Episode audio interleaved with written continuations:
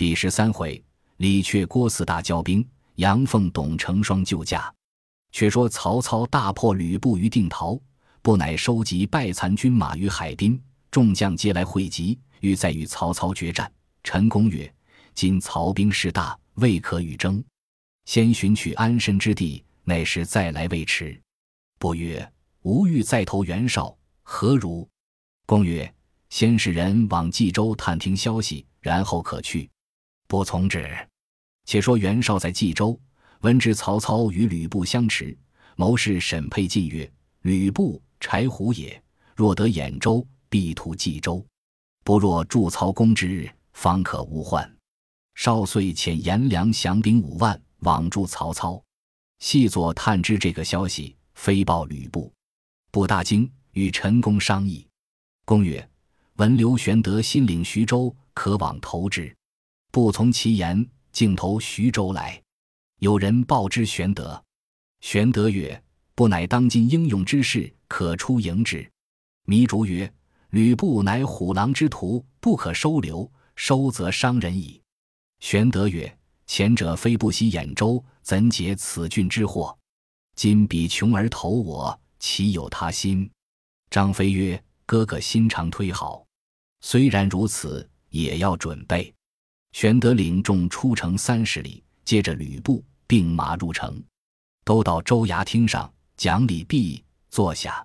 不曰：“某自与王司徒计杀董卓之后，又遭却四之变，飘临关东，诸侯多不能相容。今因曹贼不仁，侵犯徐州，蒙使军力救陶谦，不因袭兖州以分其势，不料反堕奸计，败兵折将。今投使君。”共图大事，为沈遵义如何？玄德曰：“陶使君心事，无人管领徐州，因令备权摄州事。今幸将军至此，何当相让？”遂将牌印送于吕布。吕布却待要接，只见玄德背后关张二公各有怒色。不乃杨笑曰：“良吕布一勇夫，何能坐州牧乎？”玄德又让。陈公曰。强兵不压主，请使君勿疑。玄德方止，遂设宴相待，收拾宅院安下。次日，吕布回席请玄德，玄德乃与关张同往，饮酒至半酣，不请玄德入后堂，关张随入。布令妻女出拜玄德，玄德再三谦让，不曰：“贤弟不必推让。”张飞听了，嗔目大斥曰。我哥哥是金枝玉叶，你是何等人，敢称我哥哥为贤弟？你来，我和你斗三百合。玄德连忙喝住，关公劝飞出。玄德与吕布陪话曰：“列弟酒后狂言，凶勿见责。”布默然无语。须臾席散，布送玄德出门，张飞跃马横枪而来，大叫：“吕布，我和你并三百合！”玄德急令关公劝止。次日，吕布来辞玄德曰：“蒙使君不弃，但恐令弟辈不能相容，不当别投他处。”玄德曰：“将军若去，某罪大矣。列弟冒犯，令日当令陪话。进一小沛，乃备昔日屯兵之处。将军不嫌浅狭，权且歇马，如何？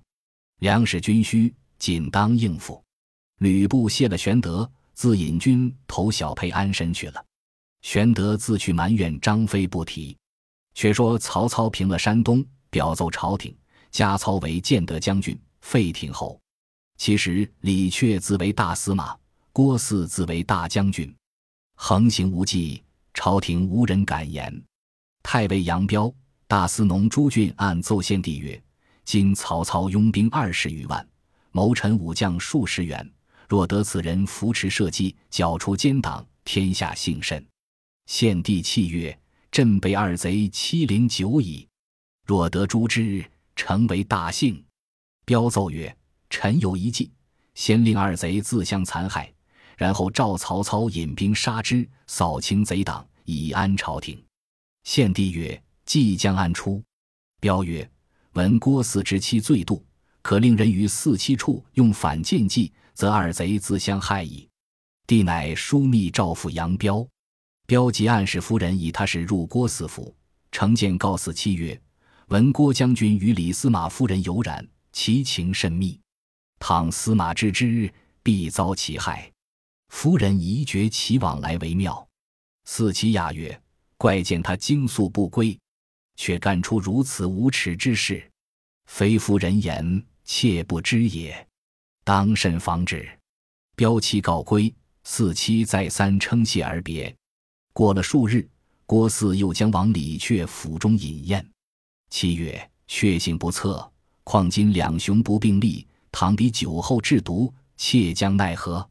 四不肯听，妻再三劝住。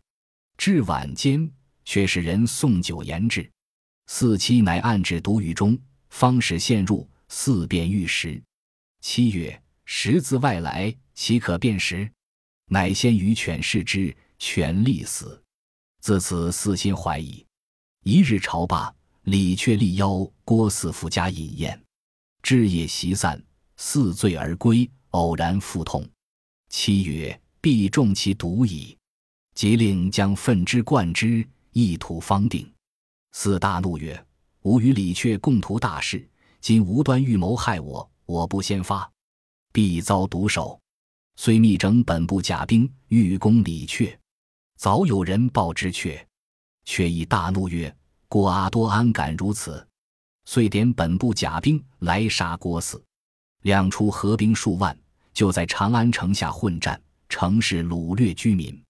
却知李先引兵围住宫苑，用车二乘，一乘在天子，一乘在福皇后，是贾诩、左灵监押车驾，其余宫人内侍并皆不走。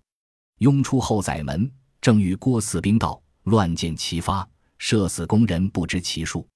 李榷随后掩杀，郭汜兵退，车驾冒险出城，不由分说，竟拥到李榷营中。郭汜领兵入关，惊强鲁公嫔才女入营，放火烧宫殿。次日，郭汜知李榷劫了天子，领军来营前厮杀，帝后都受惊恐。后人有诗叹之曰：“光武中兴兴汉室。”上下相承十二帝，桓灵无道宗社堕，烟尘善权为书记。吴谋合进作三公，欲除社属招奸雄。拆塔虽取虎狼入，西周逆蜀生淫凶。王允赤心托红粉，致令董吕成矛盾。徐奎田灭天下宁，谁知李郭心怀愤。神州荆棘争奈何？六公鸡锦愁干戈。人心既离天命去。英雄割据分山河，后王归此存经业，莫把金瓯等闲缺。生灵糜烂肝脑涂，圣水残山多怨血。我观以史不胜悲，今古茫茫叹蜀离。人君当守包桑界，太阿谁执全纲围？却说郭汜兵到，李榷出营接战，四军不利，暂且退去。却乃一帝后车驾于眉雾。使之李先兼之，断绝内史，饮食不济，侍臣皆有饥色。帝令人问却取米五斛，牛骨五具，以赐左右。却怒曰：“朝夕上饭，何由他求？乃以腐肉朽粮与之，皆臭不可食。”帝骂曰：“逆贼之如此相欺！”侍中杨琦急奏曰：“确性残暴，事事至此，陛下且忍之。”不可应其风也。帝乃低头无语，泪盈袍袖。忽左右报曰：“有一路军马，枪刀映日，金鼓震天，前来救驾。”帝叫打听是谁，乃郭汜也。帝心转忧，知闻屋外喊声大起，原来李榷引兵出迎郭汜，鞭指郭汜而骂曰：“我待你不薄，你如何谋害我？”四曰：“尔乃反贼，如何不杀你？”却曰：“我保驾在此，何为反贼？”四曰：“此乃劫驾，何为保驾？”却曰：“不须多言，我两个各部许用军士，只自并输赢，赢的便把皇帝取去罢了。”二人便就阵前厮杀，战到十合，不分胜负。只见杨彪拍马而来，大叫：“二位将军少歇，老夫特邀众官来与二位讲和。”却似乃各自还营，杨彪与朱俊会合朝廷官僚六十余人，先以郭汜营中劝和。郭汜竟将众官进行监下。众官曰：“我等为好而来，何乃如此相待？”四曰：“李却结天子，偏我结不得公卿。”杨彪曰：“一结天子，一结公卿，意欲何为？”四大怒，便拔剑欲杀彪。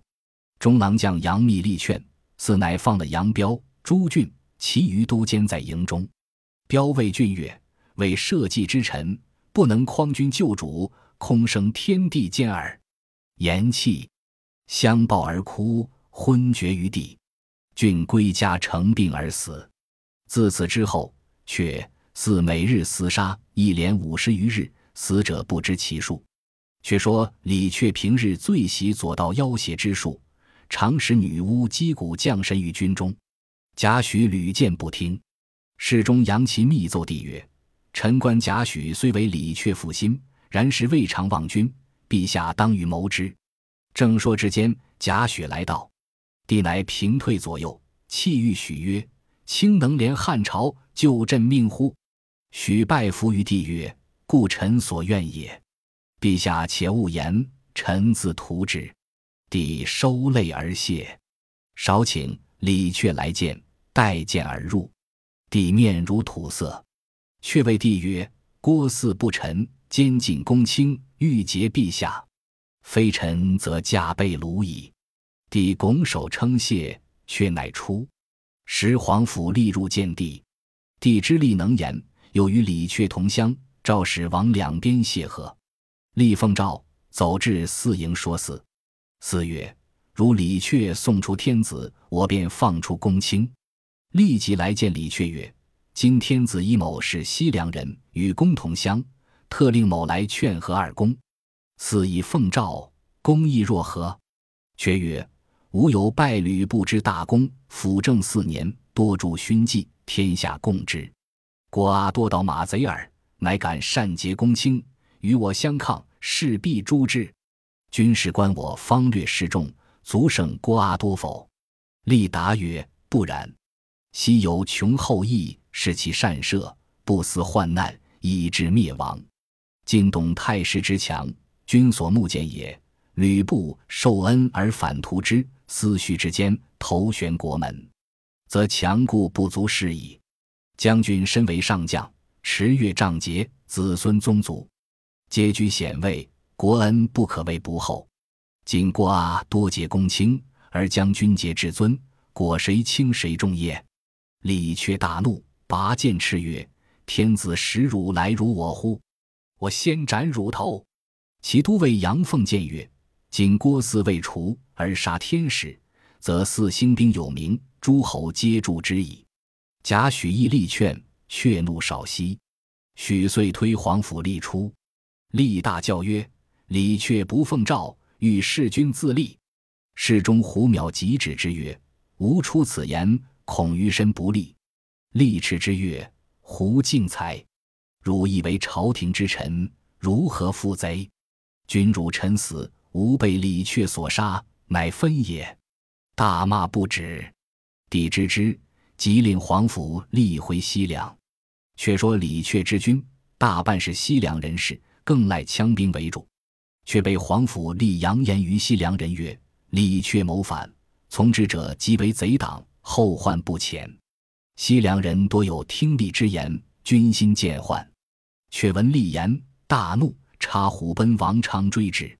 昌之厉乃忠义之士，竟不往追，只回报曰：“利已不知何往矣。”贾诩又密谕羌人曰：“天子之汝等忠义，久战劳苦，密诏使汝还郡，后当有重赏。”羌人正愿礼，却不予爵赏，遂听许言，都引兵去。许又密奏帝曰：“李却贪而无谋，今兵散心切。”可以重爵而之，帝乃降诏封阙为大司马。阙喜曰：“此女巫降神祈祷之力也。”遂重赏女巫，却不赏军将。其都尉杨凤大怒，谓宋果曰：“吾等出生入死，身冒矢石，功反不及女巫也。”宋果曰：“何不杀此贼，以救天子？”凤曰：“你与中军放火为号，吾当引兵外应。”二人约定是夜二更时分举事。不料其事不密，有人报之李榷，却大怒，令人擒宋果先杀之。杨凤引兵在外，不见好火。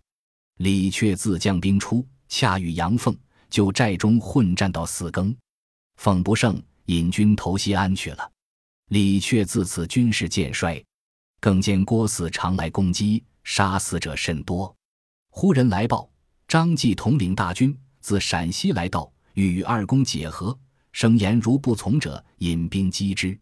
却便卖个人情。先遣人赴张继军中许和，郭汜亦只得许诺。张继上表，请天子驾幸弘农。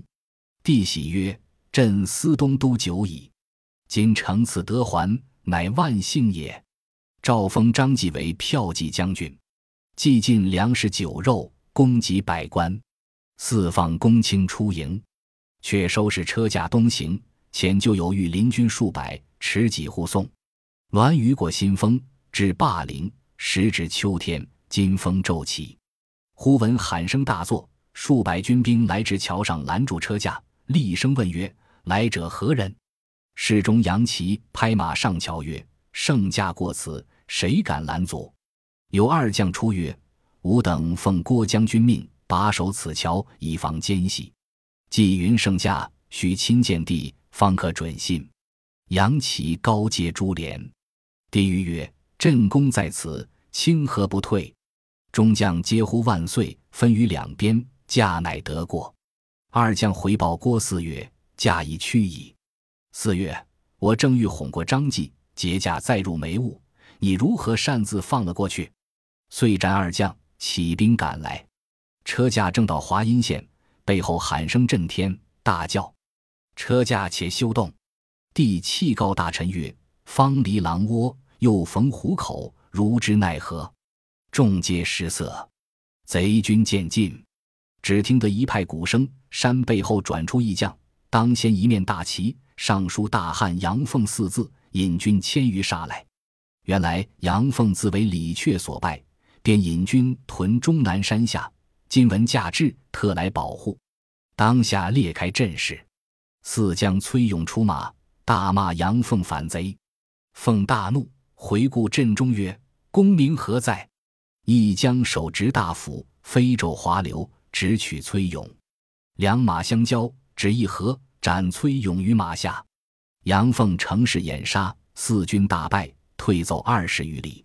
凤乃收军来见天子，帝谓御曰：“卿就朕功，其功不小。”凤顿首拜谢。帝曰：“是斩贼将者何人？”凤乃引此将败于车下曰：“此人河东阳郡人，姓徐，名晃，字公明。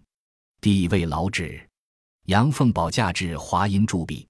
将军段威举衣服引善上线。是夜，天子宿于杨凤营中。郭汜败了一阵，次日又点军杀至营前来。徐晃当先出马，郭汜大军八面围来，将天子杨凤困在该心。正在危急之中，忽然东南上喊声大震，一将引军纵马杀来，贼众崩溃。徐晃乘势攻击，大败四军。那人来见天子，乃国戚董承也。帝哭诉前事，承曰：“陛下免忧，臣与杨将军誓斩二贼，以敬天下。”帝命早赴东都，连夜驾起，前行弘农。却说郭汜引败军回，撞着李榷、严、杨凤、董承救驾往弘农去了。若到山东，立脚的牢，必然布告天下，令诸侯共伐我等，三族不能搏矣。却曰：今张继兵据长安，未可轻动。我和你乘舰合兵一处，至弘农，杀了汉军，平分天下，有何不可？四喜诺。二人合兵。余路劫掠，所过一空。杨凤、董承之贼兵远来，遂勒兵回，与贼大战于东涧。却四二人商议：我众比寡，只可以混战胜之。于是李榷在左，郭汜在右，漫山遍野拥来。杨凤、董承两边死战，刚保地后撤出，百官宫人伏册典籍，一应御用之物尽皆抛弃。郭汜引军入弘农劫掠，程奉宝驾走陕北，却四分兵赶来。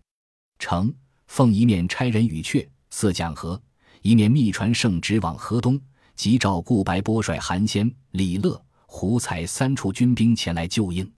那李乐亦是笑惧山林之贼，今不得已而召之。三处军闻天子赦罪赐官，如何不来？并把本营军士来与董承约会一齐，再取红龙。其实李榷、郭汜弹道之处，劫掠百姓，老弱者杀之，强壮者充军，临敌则驱民兵在前，名曰敢死军，贼势浩大。李乐军到，毁于未央。郭汜令军士将衣服物件抛弃于道，乐军见衣服满地，争往取之，队伍尽失，却四二军四面混战，乐军大败。杨凤、董承遮拦不住，保驾北走，背后贼军赶来。李乐曰：“事急矣，请天子上马先行。”帝曰：“朕不可舍百官而去。”众皆好气相随。胡才被乱军所杀。程奉见贼追击，请天子弃车驾，步行到黄河岸边。李乐等寻得一只小舟做渡船。时值天气严寒，帝与后强扶到岸，边岸又高，不得下船。后面追兵将至，杨凤曰：“可解马缰绳接连，拴缚地腰，放下船去。”人从中国就福德携白卷十书匹至，曰：“我于乱军中识得此卷，可接连拽年。”行军校尉尚宏用绢包地极后，令众先挂地往下放之，乃得下船。李乐仗建立于船头上，后兄福德复后下船中。岸上有不得下船者，争扯船缆，李乐尽砍于水中。渡过地后，再放船渡众人。其争渡者，皆被砍下手指，哭声震天。既渡彼岸，地左右只剩得十余人。杨凤寻得牛车一辆，在地至大洋。绝时，晚宿于瓦屋中，也老尽宿饭，上与后共食，粗粝不能下咽。次日，诏封李乐为征北将军，韩先为征东将军，起驾前行。由二大臣寻至，哭拜车前，乃太尉杨彪、太仆韩荣也。帝后俱哭。韩荣曰：“却四二贼颇信臣言。”臣舍命去说二贼罢兵，陛下善保龙体。韩荣去了。李乐请帝入阳凤营暂歇。杨彪请帝都安邑县，驾至安邑，苦无高房，帝后都居于茅屋中，又无门关闭，四边插荆棘，以为屏蔽。帝与大臣议事于茅屋之下，诸将引兵于篱外镇压。李乐等专权，百官稍有触犯。竟于帝前殴骂，故意送浊酒粗食于帝，帝勉强纳之。李乐、韩先又联名保奏无徒、不取巫医，走卒二百余名，并为校尉、御史等官。刻印不及，以追化之，全不成体统。却说韩荣取说却四二贼，二贼从其言，乃放百官及工人归。事遂大荒，百姓皆食早菜。饿殍遍野。河内太守张扬献米肉，河东太守王毅献绢帛，地烧的宁。董承、杨凤商议，一面差人修洛阳宫苑，与奉车驾还东都。李乐不从。董承谓李乐曰：“洛阳本天子建都之地，安邑乃小地面，如何容得车驾？今奉驾还洛阳是正理。”李乐曰：“汝等奉驾去，我只在此处住。”成奉乃奉驾启程，李乐安令人结连李榷、郭汜一同解驾。董承、杨凤、韩先知其谋，连夜摆布军士护送车驾前奔机关。李乐闻之，不等却，四军到，自引本部人马前来追赶。四更左侧，赶到鸡山下，大叫：“车驾休行！”李阙、郭汜在此，吓得献帝心惊胆战。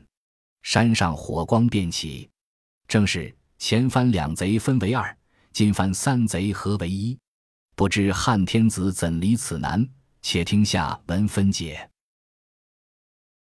本集播放完毕，感谢您的收听，喜欢请订阅加关注，主页有更多精彩内容。